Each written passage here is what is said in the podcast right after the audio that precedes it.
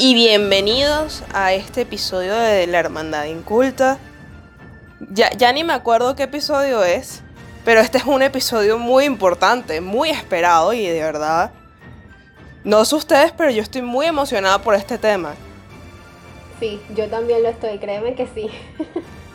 Claro, el sexto episodio, eh, precisamente, Loki fueron seis episodios la primera temporada y bueno, cae justico ya.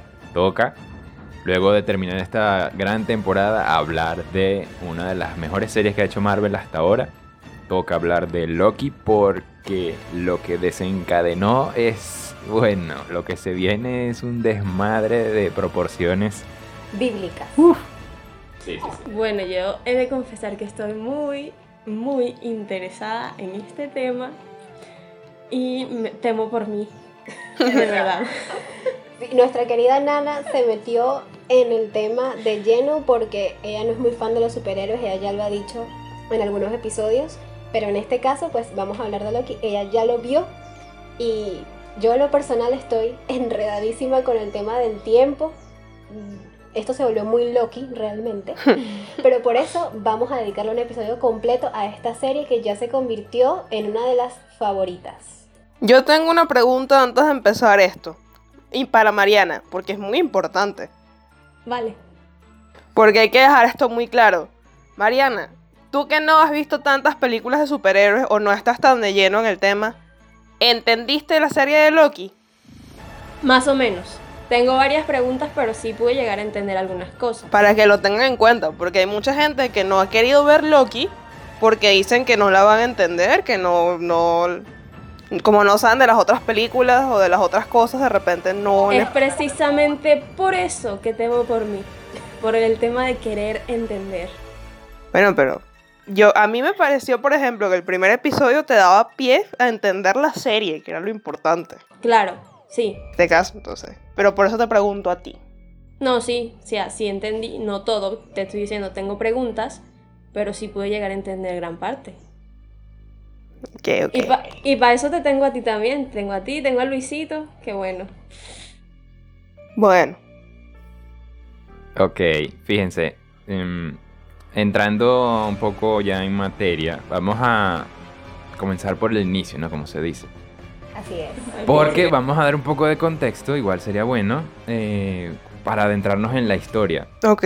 Esto arranca, hay que remontarnos a la primera película de los Vengadores en 2012, cuando capturan a Loki. Sí, cuando los Vengadores lo capturan. eh, está la escena que ah, sucede en Endgame, donde a través de los viajes en el tiempo que hicieron los Vengadores para tratar de resolver el rollo de Thanos, eh, Hulk, eh, Iron Man vuelven acá para buscar el tercer acto, que es una de estas gemas. Pero ocurre algo que hace que la gema se caiga y Loki viene y la agarra y se escapa. ¿Sí? Esto desencadena en que bueno, él se escapa y ahí es donde ocurre el evento, su evento Nexus, que esto es una de las primeras cosas que hay que en- entender, que- todo este rollo del tiempo. Los eventos Nexus son ese momento, ese evento que le sucede a algún individuo que no debió suceder. Entonces ahí viene la TVA, que es la Asociación Ajá, de variación la- temporal. Ajá, una cosa Sí, así. sí. No me recuerdo la, el- bueno, la TVA. Es esta. Los que se encargan de arreglar el rollo de la, la sagrada línea del tiempo. Bien, y dicen: Mira, tú te saltaste, esto no debía ocurrir. Te vamos a aprisionar y te vamos a resetear. Que lo que le dicen es podar. ¿Qué pasa con resetear? Que ellos ponen unos dispositivos donde eliminan eso que Loki hizo y lo, re- lo devuelven a un punto en el tiempo antes de, de ese peo. Por eso es que lo que pasa después de Avengers sigue su curso normal. Que muchos vimos esa escena en Endgame y dijimos, wow, lo que, qué, qué loco, qué pasará con todo esto. Y bueno, yo en lo personal no me imaginaba que en serio iban a hacer una serie sobre esto. O yo no sé si ya lo habían anunciado en ese momento. Pero es, es increíble cómo Marvel va hilando todos estos huequitos que quedaron como supuestamente quedaron abiertos en ese momento y ahora tenemos a esta serie. Que eh, el primer episodio a mí me encantó, ya cuando yo lo vi yo dije, "Va, tengo que seguir viendo esto, no lo voy a dejar así. No sé si ustedes tuvieron la misma impresión, bueno, Nanita lo, lo vio muy rápido. Sí, yo lo vi muy rápido, pero es que ese es el meollo, pues, de que yo dije, necesito saber qué pasa. Bueno, Y bueno, la curiosidad mató al gato. Bueno, a mí la verdad, al final del primer episodio yo no, no me emocioné mucho por la serie. Le estoy honesta porque... No sé si contará como spoiler, porque como es serie, no sé cuál es el tiempo, porque voy a hablar del primer episodio, pero el primer episodio ya la mayoría lo debe haber visto, siento No, yo. pero ya va. eh, quiero que aclarar que los que van a escuchar este episodio ya tuvieron que haber visto la serie. Porque o sea, si no, no, vale- no hablemos nada. Exacto. No, pero por eso preguntamos a, por eso le pregunté a Mariana en un principio qué pasa si a alguien le interesa nuestra opinión de la serie, pero no la ha visto porque no sabe si la va a entender. Por eso dije que es una pregunta importante. Bueno, cuente, continúe, prosiga. Entonces, por si acaso, lo voy a etiquetar como mini spoiler, por si acaso. Que, Bueno, esto va a estar lleno de spoilers, creo yo. De mini spoilers o spoilers. sí, bueno, pero no como no sé, es muy confuso ya. Pero igual lo que importa es que al final del primer episodio nos comentan que el supuesto villano de la serie es una variante de Loki. Y yo pensé que esto iba a ser tipo el gemelo malvado. O sea, yo cuando me dije, cuando escuché eso, yo me imaginé de una, coño, otro gemelo malvado. Otra vez tú eres el mismo villano. Otra vez esta historia. Y yo estoy cansada de esas historias ya. Pero después, bueno, ya el en el segundo episodio se me quitó. ya cuando vi a la variante dije, oh, ok, tú no eres un gemelo malvado. Oh, Sí, es que este, la serie, o bueno, por lo menos lo que yo vi, cada, cada capítulo te deja como una intriga diferente. Te deja un sabor de boca diferente. Obviamente a la expectativa de lo que va a pasar en el siguiente episodio. Y por eso fue que, o sea, al principio pensamos, como tú dices, que era otro Loki, después fue otra, otra Loki.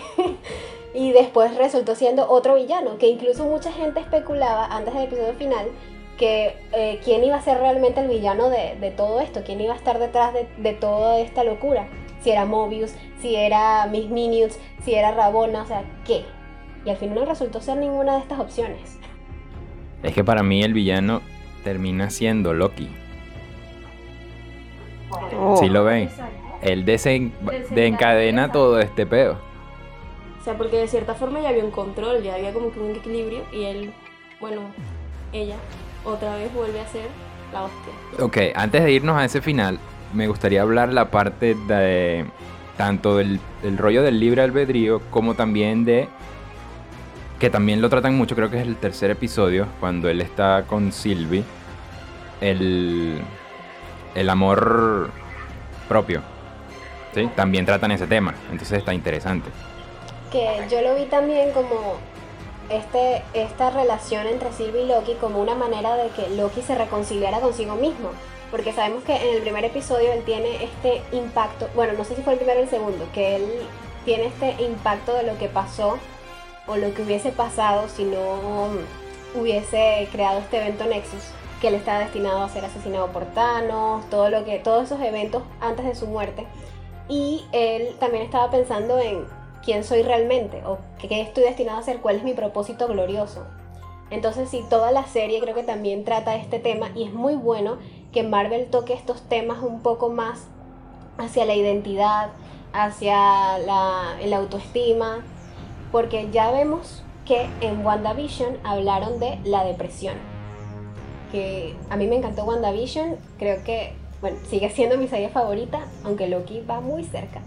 Luego en Falcon and the Winter Soldier no puedo decir mucho porque no la vi, pero sí tocó un tema un poco delicado que es el tema del racismo y eh, la segregación social que todavía incluso sigue eh, en nuestros días. Y ahora Loki habla de un tema mucho más interno, pero también creo que es una serie bastante filosófica, lo he dicho varias veces, que habla, ya, ya dijimos, del libre albedrío, habla de este, incluso cómo una fuerza superior nos controla y nosotros no, no podemos hacer nada al respecto o no estamos seguros siquiera de, de qué es esa Claro, estamos fuente. ignorantes también.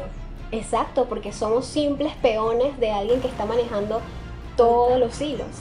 Entonces, habla de las religiones, habla eh, de, del poder, porque o sea, así como lo puedes trasladar a que hay un ser supremo, un dios, también lo puedes trasladar a los gobernantes. Claro. Que ya eso va más al final de la serie, donde tú lo puedes interpretar de esa manera.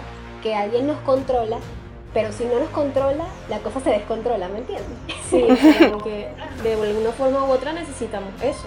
Exacto, o sea, luchamos contra algo que en el fondo necesitamos. Entonces, eh, lo que quería agregar respecto a esto es que la serie en verdad está muy bien planteada, o sea, el argumento es muy bueno, sigue siendo una serie de estas palomeras, obviamente Marvel siempre ha sido así, pero más allá de eso, tiene una construcción social y filosófica que realmente da para hablar.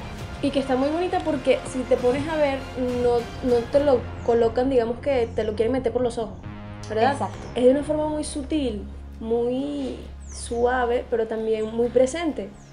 Sí, y, y por supuesto también nos enseña que ante todo el amor propio, ese es el amor que debe prevalecer, ¿ok? Porque Loki ama a Loki, y bueno, Loki creo que nada más puede amarse a sí mismo, no creo que ame a nadie más.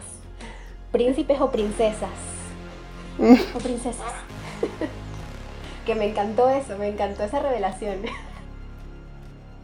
Hmm.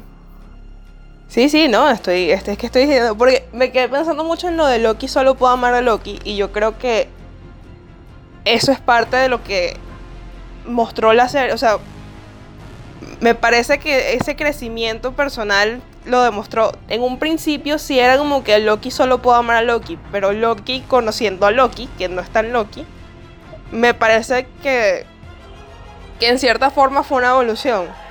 Aunque es una especie de Loki amó a Loki, me parece que Loki aprendió como que a amarse a sí mismo Tom Hiddleston lo suficiente como para amar a otras personas, sean Loki o no sean Loki. Y eso es algo que eso es algo que a mí me gustó mucho, o sea, el cómo él hizo las paces consigo mismo. Es como como ustedes hablan del amor propio, o sea, a mí me encantó que fue como que siento que hizo su, su resolución, pues, que después de todo, exacto, como tú decías, todo lo que descubrió y todo lo que le dijeron, porque no fue fácil. O sea, no es fácil que te digan que básicamente, este, él nació para ser malo y hacer que otras personas sean mejores, pero él nació para destruir. O sea, yo casi que lloro cuando, cuando Mobius le dijo todo eso. Y. Coño, sí, porque, o sea, en su, en su posición, cualquiera, de verdad. Y no, y cuando pasó lo, lo- le mostraron lo de su mamá que le dijeron, tú fuiste quien, tachan, tachan, no voy a decir más nada. Ay, no, sí, sí, fue triste y creo que es parte de la evolución de ese personaje, porque. Loki pasó de ser un villano carismático, recordado, con el que podemos congeniar, pero sabemos que es malvado, que tiene intenciones malas, a ser ahora ni siquiera un antihéroe, ya es un héroe.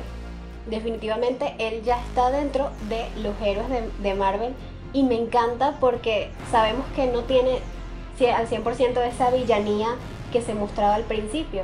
O sea, él sí tiene una razón de ser y la está buscando. Claro, este Loki es una variante del Loki que ya conocíamos. Pero bueno, en fin, yo creo que la evolución de este personaje ha sido una de las más interesantes y orgánicas en lo que va del, del- del universo, o mejor dicho, el multiverso cinematográfico de Marvel.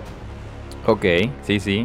Precisamente entonces vamos a dar paso a eso de los multiversos.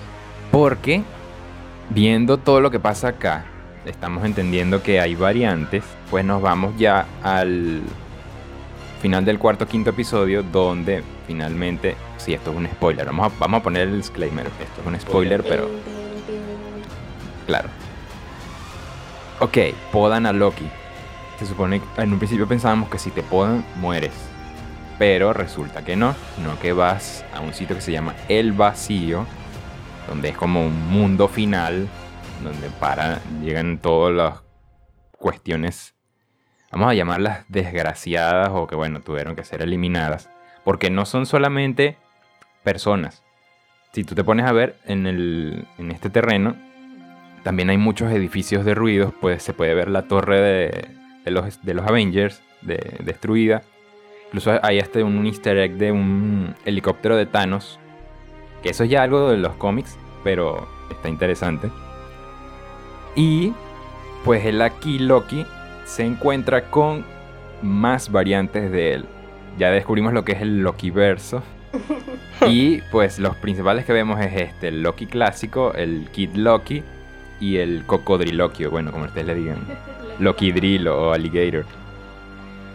Y hay muchos más que después los vamos a ir viendo en el quinto episodio. Incluso también hay un, quiero destacarlo, el guiño a el Thor Rana, que es otra variante de, de todo este rollo, que esto se aparece más en los cómics, pero imagínense, hay hasta un Thor que es una rana. Exacto. Esto para que tú veas lo que pasa en la mente, ya no solo de, de Marvel Studios, sino de los genios que ya hicieron los cómics. Esto es una locura. Pero es interesante como, bueno, eh, ahora eh, Marvel Studios lo está integrando en su universo cinematográfico. Y esto nos da pie, que yo creo que sí, a que con lo que vimos en el episodio final viene el desmadre de los multiversos.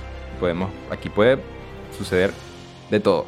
Incluso esto nos da pie a que van a venir películas, por ejemplo, se van a integrar los Cuatro Fantásticos, los X-Men, Deadpool, puede, vaya a entrar aquí. Pero incluso en la semana pasada salió un... Esto es un inciso. Pero en la semana pasada salió un pequeño video, un clip donde se ve a Deadpool eh, reaccionando a un tráiler de una película de Ryan Reynolds que se llama Free Guy. Y él lo está eh, viendo con Korg. Korg es este amigo de Thor en Ragnarok, que es un hombre de piedra. Entonces ya ahí estás viendo la conexión de Deadpool integrándose al universo de Marvel.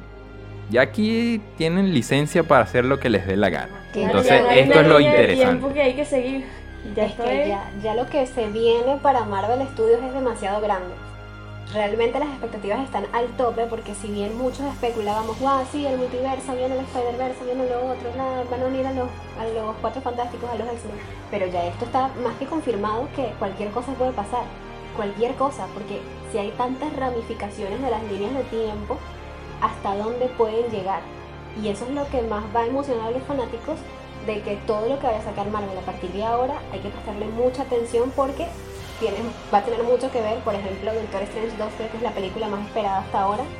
Eh, yo hace tiempo que la quería ver, pero ya en este preciso momento digo, necesito ver Doctor Strange 2, que él es el que va a arreglar todo este desmadre que hicieron Wanda y Loki. y, y bueno, también Spider-Man, obviamente todo el mundo espera algo en la, en la película de Spider-Man que se aproxima, que es en diciembre, ¿no?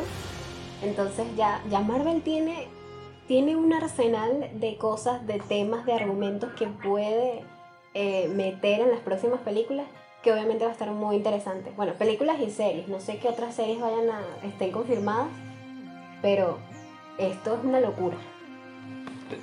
Yo, yo no puedo decir más nada. Yo lo que sé es que todos saben que yo no soy tan fan de este tipo de producción y este tipo de cosas, pero ahora yo voy a confesar aquí. Yo tengo que ver toda esa vaina. Tengo que entenderlo. Entonces, ya, una vez que o sea, entras es difícil salir. por eso yo dije, tengo miedo por mí misma, por eso, porque sé que una vez que yo entre a esto, puede que me guste, y si me gusta, ya perdí. Es que eso es lo bueno que ha hecho Marvel Studios, que sí, tú en un principio dices, ay no, esto es algo de superhéroes, esto es muy ñoño, no me interesa, ¿eh? de superhéroes. Pero es que el- la mente que está detrás de todo esto es muy genial, va más allá de, los superhéroes, que es la parte espectacular y entretenimiento que se ve genial. Pero la historia que están construyendo es algo muy bien hecho y tienes y, y de verdad que atrapa. Incluso ocurren esos momentos, por, por ejemplo, en Endgame pasó demasiado que habían unas escenas donde tú de repente veías esto y tú, ah, por eso es que pasa esto en, no sé, Winter Soldier y tú dices, oh, pf", y llega así y es muy genial eso, de verdad que está todo eh, construido al detalle, yo podría decir, sí, sí, y de verdad que es genial. Por eso quisiera destacar en este apartado al guionista de Loki que se llama Michael Waldron, él es una mente genial, también lo hemos visto en la serie Rick and Morty, que esta serie también es muy loca en todo este tema de, la- tiempo y de universos y de... para esto. Sí, sí, sí. Y pues él también va a ser el guionista de Doctor Strange 2. Entonces ya ahí se está conectando todo. Tan, tan, tan. Es que si no, si no era él, ¿quién más iba a ser? Bueno, a mí me parece que todo esto ya, todas estas líneas de tiempo posibles que salieron son para que, bueno, vamos a hacer el experimento y si la cagamos, era otra línea de tiempo. Esto no afecta en nada, esto no afecta en nada lo que llevamos. Porque ya, yo veo muy riesgoso, por ejemplo, por la historia que llevan los cuatro fantásticos. es un peligro, esto básicamente es un peligro. O sea, lo bueno es que peor no les puede ir. Pero una cosa que se esperaría mucho del multiverso, que se ve mucho en, memes y en, y en cosas, es la relación, la posible relación que existe entre Spider-Man y Deadpool. No sé si alguna vez han visto eso. Ok, eh, eso, eso yo lo leí en Facebook, que era como una, una imagen que decía, este, ya todos los fanfics fueron con 100% confirmados, ya son canon. Porque efectivamente, cualquier fanfic que escriba un fanático en pleno uso de sus facultades mentales, ya es canon porque puede ser parte de uno de esos multiversos que se crearon, ¿cierto o falso? Muy cierto. O sea que ya... No, pero es que ahorita te puedes esperar cualquier cosa. Ahorita ya todo puede pasar. Sí, o sea que mi fanfic de Black Widow y Capitán América sí es canon también. ¿Por qué no? Perfecto. Lo otro que, que quiero ver mucho es este, el cómo se va a integrar, porque apareció un personaje muy misterioso, pero que ya me han explicado que es muy importante, ya me explicaron quién es. Que salió tanto en Falcon and the Winter Soldier como al final de Black Widow y cómo van a integrar todo eso ahorita a este desastre del multiverso. Cuidado porque, Porque aquí no es- hemos visto Black Widow. Ponte seria. Estoy seria, no, le- no les he comentado nada, nada del otro mundo, creo yo, hasta ahora. Ok. Ok, porque por lo menos yo no tengo problema con los spoilers, pero aquí hay uno que se muere y está rojo ya. No te voy a decir nada, yo creo que ya lo expliqué. Ya expliqué lo que tenía que explicar de dónde sale. Pero esta línea temporal, o sea, qué tan mezclada va a estar con lo que es el final de, de, de WandaVision, este final de Loki, lo que se espera de Doctor Strange 2, lo que se rumora del multiverso de Spider-Man.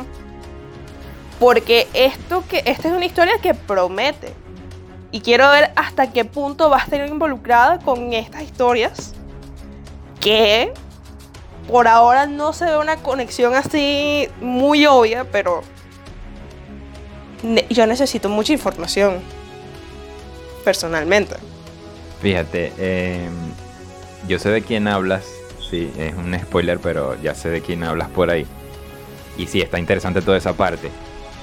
Y me quiero poner ya un poco conspiranoico porque es la parte también interesante, lo que decimos del Spider-Verse, que sí, para mí con esto se confirma. E incluso hay que mencionar que en esta semana se anunciaron unas... eh, están regrabando escenas para la película de Spider-Man en Atlanta.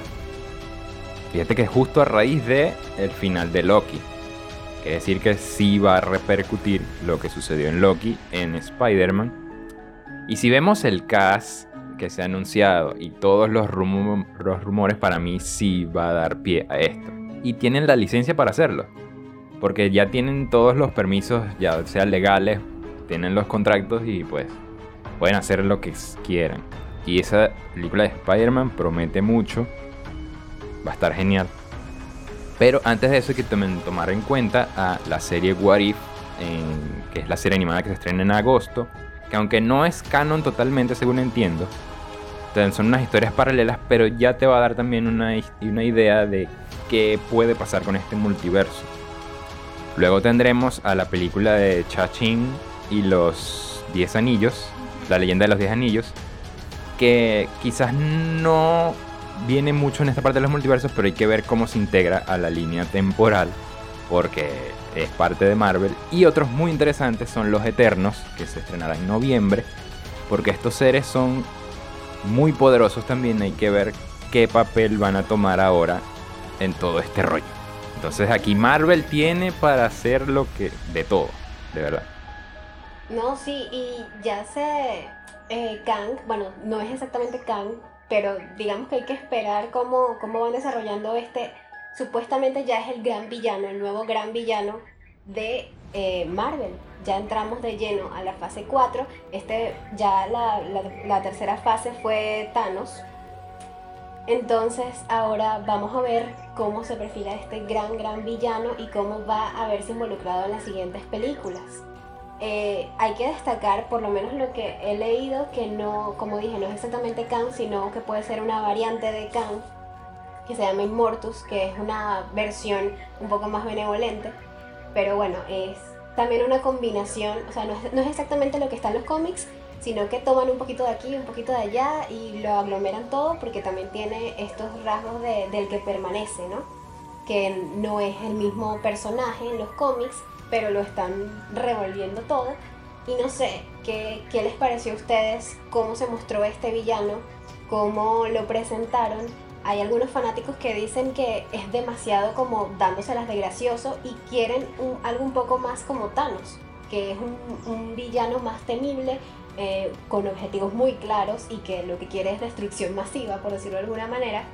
Y este villano no se ve tanto así, tiene un poco más de carisma. Entonces, no sé qué opinan ustedes.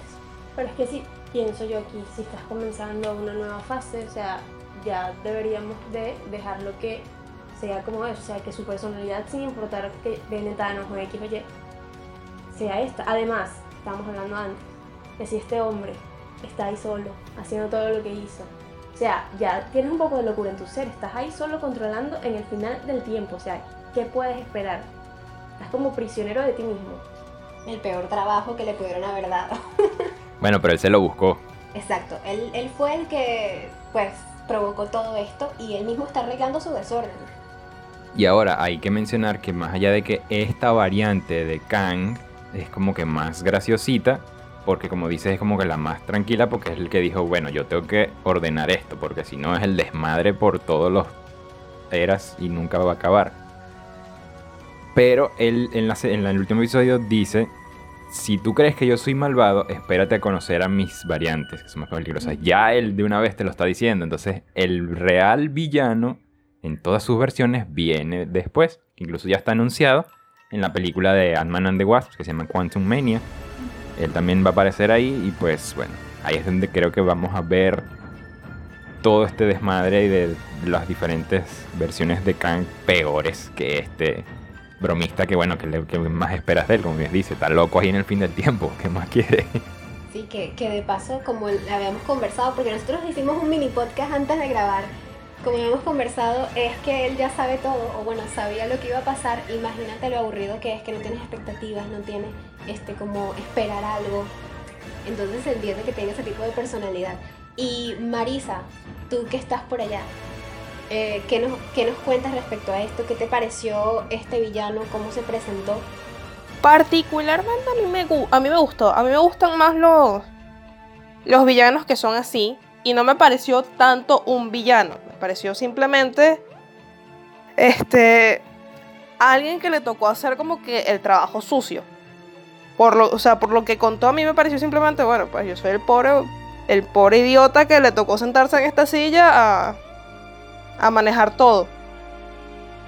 No, no me pareció una, una gran amenaza, no me pareció alguien intimidante, pero es lo que dijo Luis, pues. Las, hay que ver las variantes, porque ya la, la variante que, que la última variante que, que pudimos medio apreciar, esa sí se ve mala, malvada, malvadosa. Pero en sí, yo no me molesté y no me pareció, o sea, no- me parece erróneo catalogarlo como el villano de la serie. Porque muchas de las cosas que dicen es como, bueno, o sea, alguien tenía que mantener la, la línea temporal y bueno, me tocó a mí. Tuve que ser yo. Creo que el gran villano de la serie y de la vida es el tiempo, que no nos deja oportunidad de hacer nada. El tiempo es lo que es. Ni vive ni filosófica, de verdad. Qué profundo. Pero Es verdad, o sea, es que cuando dice el que permanece, el tiempo. Sí, el tiempo, como- exactamente, ese es el tiempo. Tú lo, interpre- lo podemos interpretar de esa manera, que el tiempo ni nace ni muere, el tiempo es y ya, como dice la serie, el que permanece. Sí, sí, tal cual. Creo que es el punto clave ahí que va a mover toda la fase 4 y lo que sigue de, del universo de Marvel, el tiempo, y me parece estupendo. Me parece que es el, el mejor rumbo que puede tomar Marvel porque le da... Es que Como decimos, pie a todo. Eso. Lo que hizo que yo dije, no, tengo que ver esta cosa, es el tiempo. Claro, es que eso es un tema demasiado interesante para analizar porque comprende la vida en sí, en todo. O sea, se- de eso se basa la vida, el tiempo. Entonces está genial. Y, y siempre me ha gustado ese tema, de- tanto de los viajes en el tiempo.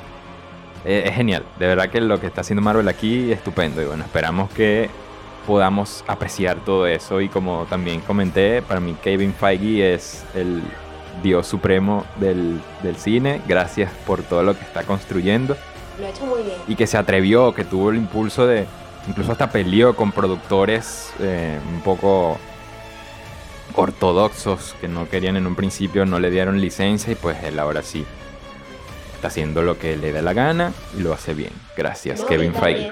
A Tom Hiddleston, que él es parte de la producción de esta serie, que se esforzó y de verdad que se enamoró de su personaje, literalmente se enamoró de Loki y luchó para que esta serie pues llegara a ser lo que es ahora, que es una gran, gran serie, de verdad que es, para mí está muy cerca de superar a WandaVision eh, entre mis favoritas, pero ya para, en términos generales y objetivos, creo que Loki es la, peli- la película ahora, es casi una película. Creo que Loki es la serie que más consistencia tuvo de las tres, eh, la que logró un equilibrio en cada uno de los capítulos. Creo que no hay un solo capítulo malo. El 3 es el que a muchos no les gustó. A mí me encantó muchísimo. Entonces, Que es el que habla del amor, por, el amor propio. Exactamente, que es un capítulo un poco más de diálogo, pero eh, eso es lo bueno, que Loki logró equilibrar tanto el diálogo como la acción y como todo este tema del tiempo, que es súper complejo y súper denso, pero lo supo eh, balancear bien en todo el argumento y lo hicieron excelente, que también es gracias a la directora, que lamentablemente no va a volver a la segunda temporada, eh, directora mujer, orgullosa de eso, pero bueno, veremos qué, pasa en la segunda temporada, que tenemos al mismo guionista. A ver cuándo llega. Sí, eso quería mencionar ya para cerrar. Los datos que ya se tienen de a nivel de producción. Se espera que empiecen las grabaciones de esta segunda temporada para enero de 2022. Es decir, que esta segunda temporada la esperaríamos, yo diría, que o, o para final de 2022 o ya para inicios de 2023. Porque, como ya bien sabemos, primero tendremos un, eh, Eternals, Spider-Man en diciembre, Doctor Strange, Ant-Man and the Wasp. Después de que ocurra todo eso es que veremos ajá, qué pasó aquí con Loki. Yo te digo que esto es un... Y entre el medio de eso también está la serie de Hawkeye. También se viene una, la película de las... Primero se viene la de Mrs. Marvel, que es una chica eh, india que tiene más o menos los poderes de Capitana Marvel. Y eso va a dar pie después a la segunda película de Capitana Marvel, que es con Brie Larson, con la de WandaVision, de Jonah Parry, se me olvidó el nombre, la del... Que, Sí, pero tú me preguntas nombres a mí. la morena de los rulos que termina teniendo super, superpoderes. Ella también va a, cur- va a pasar por ahí, pero bueno, ya me estoy viendo mucho. Pero quiere decir que Marvel da para rato, así que bueno. Creo que ya está concreto, si nos vamos a seguir hablando. Gracias Marvel por todo esto y lo que viene. Y bueno, esto fue la Hermandad Inculta, hablando de Loki. Que no lo mencionamos al principio, somos arroba la Hermandad Inculta en Instagram, LH Inculta en Twitter. Yo ya estaba pensando en eso. Eh, una producción de Enigmas Producciones, desciframos lo que imaginas. Y estos incultos somos Angie Piso Ore. Nana Mons. el Santana Luis. Eh, arroba M Laura Santosa. Perfecto, listo, gracias por escucharnos en estas nuestras humildes opiniones de Loki. Nos Estamos muy emocionados, claro que sí. de verdad. En resumen, nos encantó. Me alegra de que haya sido esa la serie con que yo haya comenzado, de verdad. Y bueno, la recomendación tanto para todo el mundo, sobre todo para Nana, es véanse el MCU. Comenzando por Capitán América, el primer Vengador. Sí, ya, me perdí. Bueno, pero ella tiene Disney Plus, ella puede ver todo eso en, en rapidito. si el trabajo me deja. Es cierto. Pero bueno, Loki y todo este multiverso vale la pena. De verdad. Ahora sí, nos despedimos. Gracias por escucharnos. Recuerden que estamos en YouTube y en las plataformas de audio, Google Podcast, Anchor, Spotify. Y nos estaremos escuchando la próxima semana. Bye. Cuídense mucho. For all time and always. Eternamente siempre.